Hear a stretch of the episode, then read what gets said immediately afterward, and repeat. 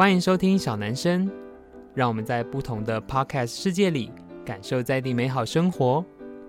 本节目由台南百年布庄锦源兴制作播出。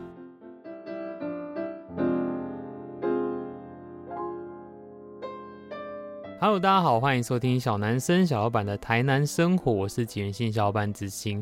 默默的呢，我们 Podcast 也开台半年多了哦。然后我当时自己心里也在想说，到底这可以 做多久？因为其实我们以周更来说，加上我又有主业，而且这个频道其实并不是什么业配，我们也不是靠这赚钱，其实楼顶算是蛮重的。所以就默默的也很感谢大家的收听，我们做到现在也半年多了。然后今天呢，我们邀请到另外一个特别来宾，他自己有一个 Podcast 的频道，然后其实也是先前在我们小男生曾经出现过的音乐创作者，让我们。我们来先来欢迎兰亭吧。Hello，各位小男生的听众朋友，大家好，我是兰亭。嗨，小老板。嗨嗨嗨。来聊聊我们两个自己为什么开始做 Podcast 吧。好啊，我我的话是，我从小就很爱听广播，嗯，所以我大学我是念世新啊，但是我是新闻系。可是以前我们学校是会，你可以考校内的电台。我就、哦、因为好像学校里面会有一个学校的电台，对对对，嗯、就可以去考，然后可以当主持人。所以我大一就去甄选，就上。所以我其实做了三年的节目，嗯，加上我其实从大学开始我就在电台打工，嗯，我很目标明确，我就想要进入广播业，因为我很喜欢声音，我从小就爱听，我爱听的程度到怎么怎么样是。我会自己，比如我听一个音乐类型的节目，我就想象如果我是 DJ，嗯，我会怎么排歌单？啊？我就会撕一条便条纸，这样在那边写第一首歌、嗯、第二首歌什么之类的这种，嗯、或是我会为了听广播不看电视，嗯，跑去房间，然后用手机去录我喜欢的节目。啊嗯，哎、欸，你这是天生的声音工作者，哎，就很喜欢。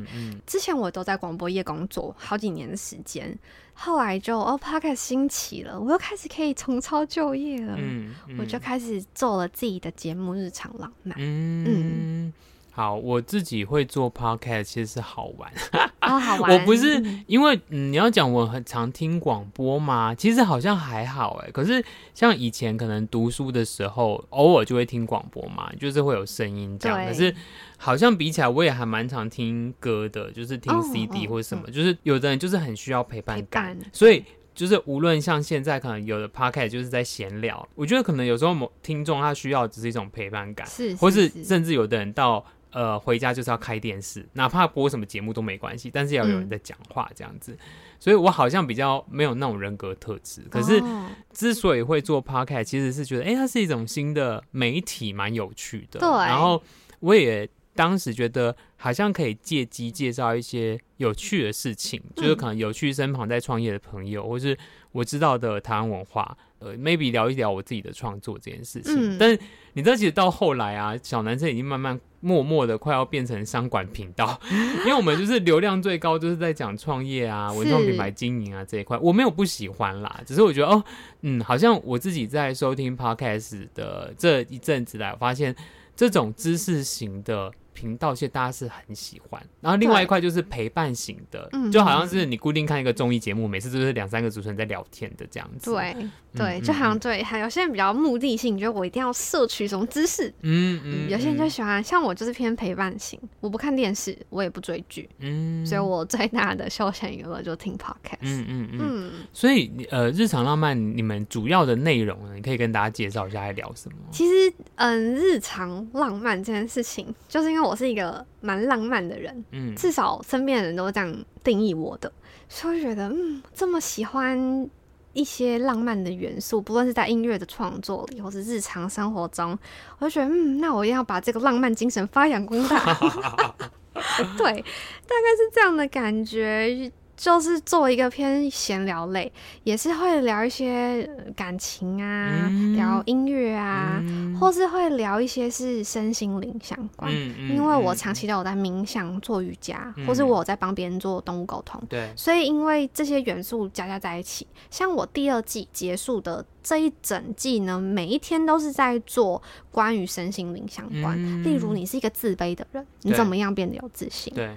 然后这几年很流行讲显化法则。我的最后一天就是、啊、吸引力法则吗？对，有点类似，哦、但其实有一点不一样。大家可以去听节目就知道。嗯、OK，好。对，就是在讲这种哦，那你要怎么样显化你的愿望？教大家一些让你的身心灵更加的怎么讲开阔、更加健康的方式。嗯嗯嗯，嗯，对，哎、欸，很有趣。我们来那个临时动议好了，你问我一个你在节目里面会聊的话题。聊的话题，对啊，或是你最近录的这一集你的话题，然后我来看我可以分享些什么。好，不晓得小老板，你有在，你知道你有在练习显化这件事情吗？我没有在练习，但是我可以分享很多例子。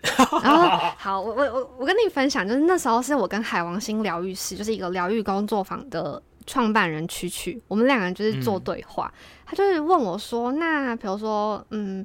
就是这件事情在探讨说做显化，很多人觉得嗯最好可能啦，对，怎么可能？对，我想要五百万就有可能啦。对，就这个状态呢，其实他就是在教我们怎么样 debug，你怎么样写你的显化清单。对，那例如好，比如说像小老板心中最大的心愿是什么？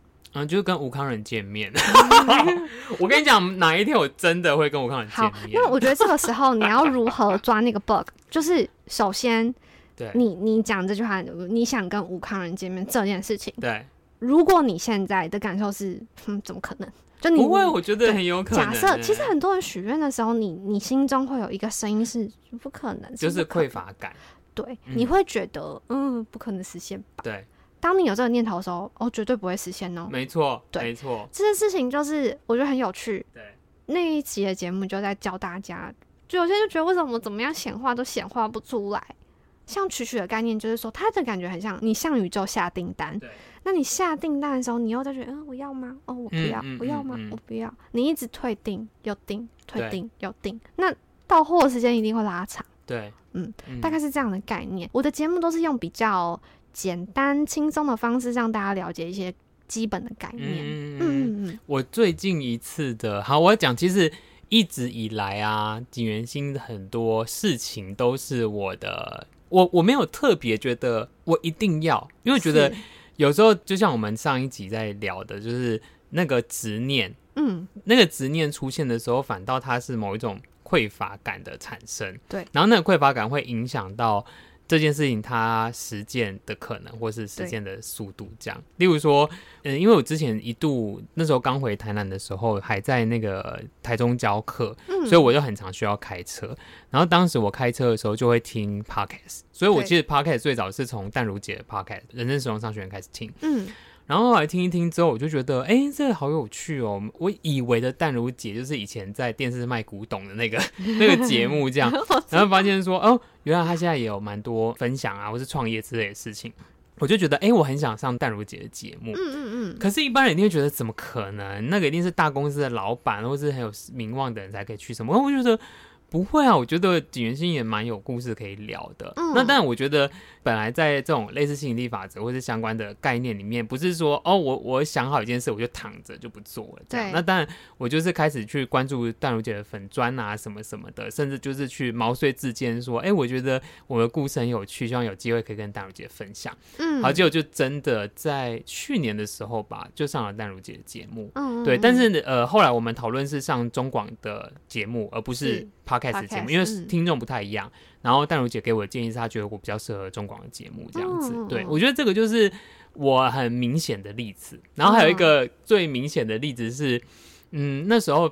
Blackpink，Blackpink 在那个台湾，对，在卖票的时候呢，然后当然一开始，因为我不是一个擅长抢票的人，嗯、然后我有就是身边有朋友就是专门听演唱会那种，就是他们一定很熟悉那一切的运作，对，对我就跟他说，哎、欸，我想要去听这个演唱会，你可以帮我买票嘛？他就说，哦，好，然后他就帮我抢，就没抢到，但是我心中一直会觉得我会去看，但是我不知道什么时候我会拿到票，或是我会什么方式弄到票什么什么的，那当然。过程当中，我有曾经就是在我个人的 IG 跟 Facebook 发文问说，哎，有没有身边有朋友有那个 Blackpink 的门票，哪一天都可以，我蛮想去看的。嗯嗯好，结果我也没有得失心想说，哎，怎么办？剩一个礼拜，我倒还没有拿到票，然后什么什么，我我也没有这个感觉，就觉得，其实我当下的心里想的是，啊，不去就算了啊，就是也没有一定要去嘛，这样。嗯嗯嗯然后后来反倒是在呃开演前几天。应该没有很久，然后我突然就收到一个讯息，然后那个讯息是其实我以前的一个学生，然后然后学生就说：“哎、欸，老师，我那时候看到你有说你想要飘，刚好他有一个朋友不要去，然后问我要不要去，哦、而且是原价让这样子。哦”对，然后我就觉得哎、欸，对，然后我所以我当时就觉得。因为我一直都觉得我会去啊，嗯、然后跟更久以前的另外一个案例，就是那时候也是安室奈美惠在台湾的退休演唱会这样，那也是很难抢的那一种，对对对，我一直都没有抢到，然后最后也是，哎、欸，突然就有一个机会有，所以我其实很喜欢圣经里面的一句话是因信称义，它的概念就有一点像是你相信什么，什么东西就会成就。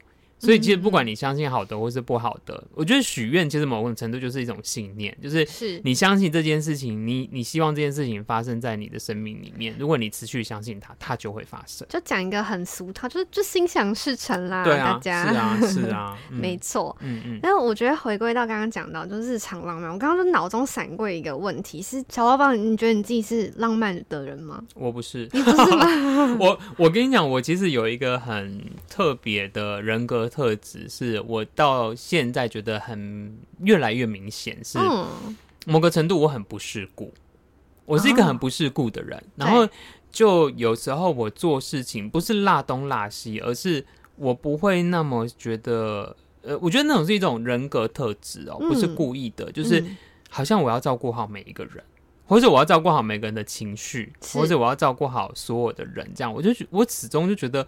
我们人生为自己负责就好了。那、啊、但你频率接近的人，大家就会聚在一起嘛。是那就是对照回来浪漫这件事情，因为我就不太是这样子的人啊。哦、嗯嗯，还会因为我想象当中就觉得你有天马行空的一个状态啊。对，对可是也看你做事的决断力跟执行力，我觉得嗯，可能你如果是 focus 在工作的时候，嗯、或许。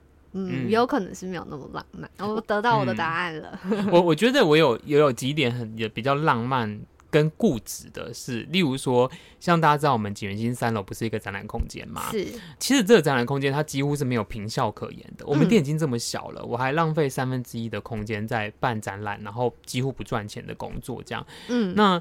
我觉得也很多人可能会心里想说，哎，到底景元星想要做什么？是未来在铺路要做艺术经济嘛？然后甚至是，哎，有没有可能大家收听 podcast 的时候想说，嗯，之后小老板一定要卖课程，或是做做业配什么的？嗯，当然我也没有说一定不要，可是这个不是我做这件事情的初衷。是。然后。我会解释，就是那就是一种浪漫感，就是我就是想做这件事啊，我就是想要 offer 一个空间给艺术家办展览，嗯、我就是想要透过线上的呃声音跟大家分享，不管是含金量很高的创业议题，或者是单纯的闲聊的陪伴，我觉得那种就是对我来说这个是浪漫，因为它没有任何的商业经营的思考在里面。哦，嗯，这个是我比较认知的我个人的浪漫。那也算是一种浪漫。嗯，我的话就是典型的那种浪漫，嗯，很喜欢准备小惊喜给身边的人呐、啊。那、嗯嗯、我后来就觉得，哎、欸，浪漫这件事情是。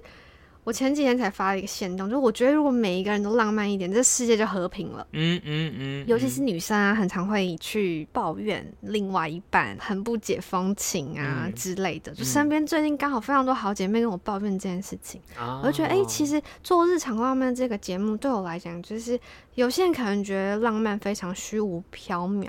非常不接地气，嗯、可是为什么日常浪漫呢？就是其实这件事情是可以你从日常当中慢慢的去实践。嗯、对我来讲，真正的浪漫不是节庆送鲜花，嗯，送怎样的礼物，是嗯、呃，可能单纯的你知道，我想想要今天一起去一个什么地方，吃一个什么样的餐厅，你愿意陪我一起去？嗯，我觉得这也是一种浪漫，嗯。嗯这是每一个人都可以做到的，嗯，嗯也不会觉得这么门槛这么高，嗯嗯嗯。我可以分享我之前做过一件蛮浪漫的事情，是，是我觉得这算浪漫吗？因为我觉得刚才兰婷聊的里面，其实我自己的感受是，那是一种分享感，对，嗯，那那是一种付出，可是那个付出我们没有要交换什么，那就是一种付出。好，我要分享一下我个人小例子是。我之前曾经有提到，我在一九年的时候，那时候就是人生换盆期这样子，就是有人生有比较大的转换。然后呃，那时候我刚好诶，当年吧，那一年初的时候，我买了一台 iPad，然后我其实是为了那个 Apple Pencil 可以画图的那个 Procreate 的软体，就是买了那一台 iPad。嗯、然后因为那时候就嗯，整个人状态没有到很好，所以呢，我后来就开始练习用就是 iPad 去画画，然后不知道为什么，我从从什么哪一件事情开始我忘了，我就会每天呢，如果可以的话，我会每天心里面想一个人。这个人就是身边的人，哦、不管是亲人、朋友，嗯、或是网络上某个你很仰慕的人，这样子。是，然后呢，帮他画一张画，然后画完之后，我就会把那张照片，就是那张画画人物，现在讲就像四言会这样，哦、就是我就会把那个画画的照片，然后 pass 给他。然后就是写一段小话给他，这样，啊、然后但对方就很开心嘛，因为他也不是说什么哦，我跟你 order 了一幅画没有，他只是哎突然接到我的一个帮他画的作，就是小惊喜，然后我又想了一点点小话这样，嗯、那但你有可能就是在拉近彼此之间的距离，或是哎嗯，就是会有一种比较特别的互动。可是对我来说，其实我是那件整个浪漫过程里面收获最多的人，因为。某种程度，它是你自我疗愈的过程，然后你还也透过这种多方的互动，嗯、然后让自己可以比较快的回到一个正常的轨道上面。其实这样也可以达成一个善的循环。是啊，是啊，是啊，嗯、是啊。对我来讲，这就是我所定义浪漫的意义，是它怎么样贯穿在我们的日常生活里面，嗯、让你多一点温暖，嗯，然后借此可以。形成一个很正向的一个状态，嗯、一个循环。嗯嗯嗯。嗯，所以你自己在录 podcast 的过程，或是这些内容，有什么很有趣的事吗？你觉得？其实我之前我前两季都是邀请我蛮好的朋友，嗯、我就觉得你跟好朋友录音的时候很有趣，就是你会看到一个全然不同的这个熟悉的朋友。嗯嗯。嗯，这件事情我就觉得蛮有趣的。然后我觉得印象比较深刻，应该是有一次。我跟那个朋友是聊关于生命的议题，因为你人生当中你一定会遇到有人离开你的这个状态，嗯、就不论是嗯情侣分手或是亲友离世这种状态，嗯、就聊到我第一次在节目中就哽咽到哭。你吗？对啊，因为我觉得我平常都蛮蛮 hold 得住情绪，就是嗯怎么讲，上麦了就会觉得。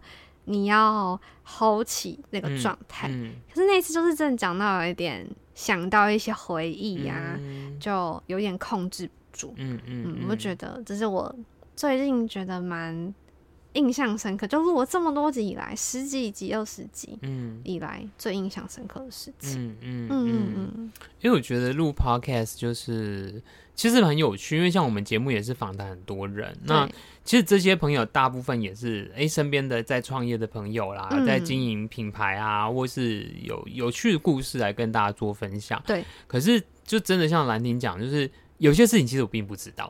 对，对，因为我们聊的时候，因为我我有一个习惯，是我通常会写访纲给来宾，就是不管，因为我们以我们半个小时的节目来说，就是大概差不多六七题就差不多够了这样。嗯、但是我会跟来宾说，你不要告诉我答案。因为你知道，有的来宾会很认真，还写他的回复给你看这样子。但是我就是说，因为我觉得我还不是那么专业，我没有办法当下演的很惊讶，明明我已经知道了，就是我没有办法。然后，所以我反倒很多讯息是，哎，当下录音的时候才会，原来是这样，就完全不知道这件事情。哦，对，我觉得那个也是。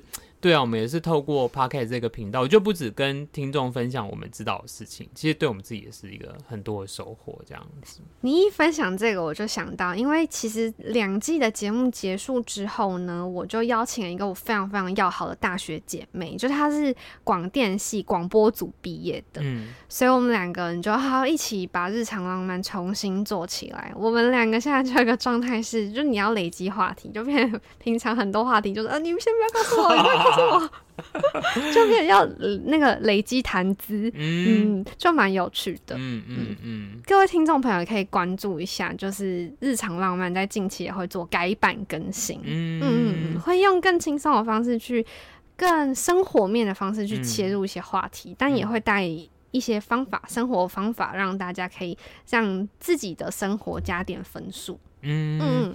可是我觉得，其实现在 Podcast。蛮难经营的，就像我自己遇到的状况是，我觉得我自己啦，哈，就是我们的小男生的这个 podcast 有一个，也不能讲状况，就是现象是，他的收听众的粘着度非常高，是因为大概这一群人他们固定，而且因为你知道我是呃，我我的我们的 podcast 其实我如果大家真的有收听到现在，你会发现那个节奏是我们就是礼拜三早上七点的时候会上传。因为我考量是，哎、欸，可能有的人开车啊、通勤啊，就这个时间上传。因为包含有一些平台，它也不是你七点整上传就七点整上线，它有一些转档的过程，这样。所以大家大家陆陆续续七点半，就是所有平台都可以听得到最新的一集了。嗯。然后呢，我们的社群就是锦源训的 Facebook 跟 IG，我们会在当天的中午十二点多的时候分享这一集的内容，然后跟提供连接这样。然后我就有发现呢、啊，其实我去看那个后台数据啊。说实在的，大部分的人早上八点九点前就全部听完了哦，就是他们是很密集的收听众，然后甚至到有一些客人他们会来店里，然后就会直接分享说：“哎、欸，我有在听你的 podcast，、哦、或者是他会是听了 podcast 来想说看看到底这间店的样子之类的。哦”就我觉得哎、欸，其实是蛮有趣。可是我觉得他可能相对你要去累积很多新的听众。蛮有难度的，你自己会有这种感觉吗？我觉得这个蛮有趣的点是，我在找了我那个另外一个主持人叫亮亮，我在找亮亮一起重新要做这个节目的时候，我就先跟他确认一件事情，就是我说你对这个节目有什么期许吗？嗯，我们两个的共识是一样，就是我们希望我们就做的快乐就好，嗯，我们就是分享想分享的，做的开心就好，嗯，因为我们就是无话不谈的好姐妹，对我们来讲就是多了一个时间。更有主题性的聊天，嗯嗯，所以其实我们没有太大的目标，说一定要怎么样怎么样怎么样让听众变多，嗯，可是我们也是认真的去筹划我们的粉专想要怎么样走向，嗯，就是对于这个日常浪漫，我们的想象会变成它是一个品牌，但是这个品牌的经营方式是，嗯，怎么讲，还是要建立在我们两个人是开心的状态里，因为毕竟我们都有正职的工作在，就可以觉得可以稍微放过自己一点。嗯嗯嗯，这件事也是我最近一直在跟老吴讨论的事情。是，对，老吴就是锦源兴小帮手，因为他是一个，我觉得算是。重度的 podcast 收听者，就是三不五时就是在听 podcast 这样。因为有时候他听 podcast，我们就六加班啊，然后一起工作什么的。然后我就会，我有时候听一听，我就会说，哎，这个 podcast 怎么一直在聊天呐？就是在聊天，然后也没有就是讲一些正经事之类的。然后说，本来现在就是很多人在做这件事。然后你知道，我其实。一开始非常不习惯，因为我会觉得，就是如果大家是小男生的听众，你就知道每一集是都很有内容，含金量很高。那我可能之前也都去做很多功课，我才决定，哎、欸，这一集我要讲什么话题跟大家做分享，这样。是。可是其实我也就是慢慢在思考说，对，或许就像那个那天老吴跟我说，你要不要每一集就是开场之前先聊天聊个五分钟啊？然后我说认真吗？他说对啊。然后我想说。那是要聊什么？你今天早上吃什么？是这个吗？我不知道，突然不知道怎么聊天。聊聊生活嘛。哦，好吧，是我太严肃。我觉得应该是说我，我嗯，比如说像我刚刚提到日常浪漫是比较闲聊，可是其实闲聊类的节目，我也都是会在。脚本也会写得非常清楚，然后也会做很多功课。嗯、就是我觉得我是试图想要练习是怎么样，你要用轻松的包装，但是你还是有一些内容、嗯、一些核心的思想，想要传递给你的听众。就是我在这个节目当中所要摸索跟练习的东西。嗯，因为我觉得细听很多的闲聊类 podcast，、嗯、其实不是只是闲聊。嗯，就是你听久了，嗯、你会发现哦，它是有内容的，嗯、它不是只是瞎聊天，嗯、是他们有一些核心的思想，嗯、或是你会听，你就知道他们这些安排，嗯，怎么？因为我觉得你要闲聊一个多小时也是不容易，对不对？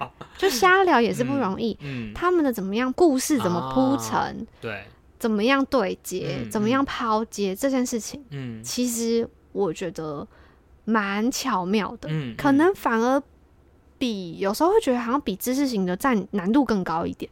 嗯、你要怎么样两三个人一起聊天聊得有趣？对，别人愿意听你聊个两三个小时，嗯嗯，嗯，这是非常困难的事情。嗯嗯，嗯，我就觉得我的切入点观点就会变得不太一样。嗯嗯，我记得像 Podcast 差不多那一期还有 Clubhouse。哦，对对对，差不多。那有的听众朋友就对昙花一现，就像去年的 NFT 一样，有点昙花一现。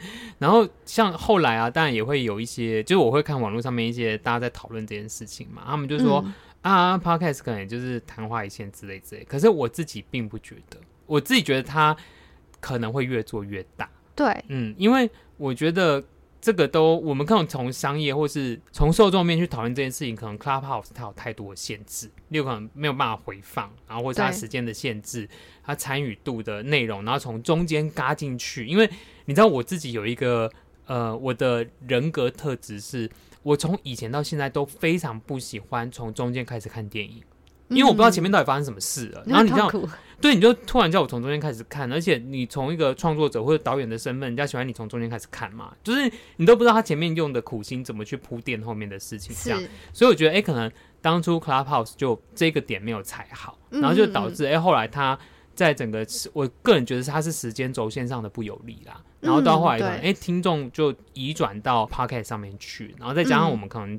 一开始所讲说，哎、欸，Podcast 它就是有各种各式各样的内容啊，平台啊，就是我想应该说内容啦，就是不管是有趣的或是闲聊的知识性的，然后你又可以去听回放之类之类的，而且分类更明确，比起 Clubhouse 可能更明确。嗯，嗯嗯，我也认同小老板说的，因为其实也前阵子听了一个 Podcast 节目，就谈到关于国外的 Podcast 产业。嗯、其实国外像美国的 Podcast，因为他们通勤时间比台湾长非常多。嗯嗯所以其实他们产业是非常成熟的。你可能单听一个节目，他可能幕后团队是非常多人的，嗯、就不是像台湾。我觉得目前的状态可能还是两三个人，maybe 配一个剪辑，哦、或是一个音控之类的，嗯嗯、三四个人、两三个人，甚至一个人去搞定。嗯、像是我前面的这场浪漫，全部都是我一个人搞定，就是包含前置到剪辑，全部都是自己做。嗯、那这件事情其实，嗯、呃，你看远观到。美国，嗯、其实这件事情，Podcast 这个产业是远超乎大家所想象的。嗯嗯嗯嗯，确实，它已经变成产业了。对，已经是在国外已经是产业了。对，因为就像我刚才讲那个淡如姐的人生实用商学院，就是曾经有人说她就是台湾最强的团妈，她可能一集都是几百万的那种销售这样子。是，对，就是嗯，真的她是跳脱主流媒体。我我其实一直在思考一件事情是。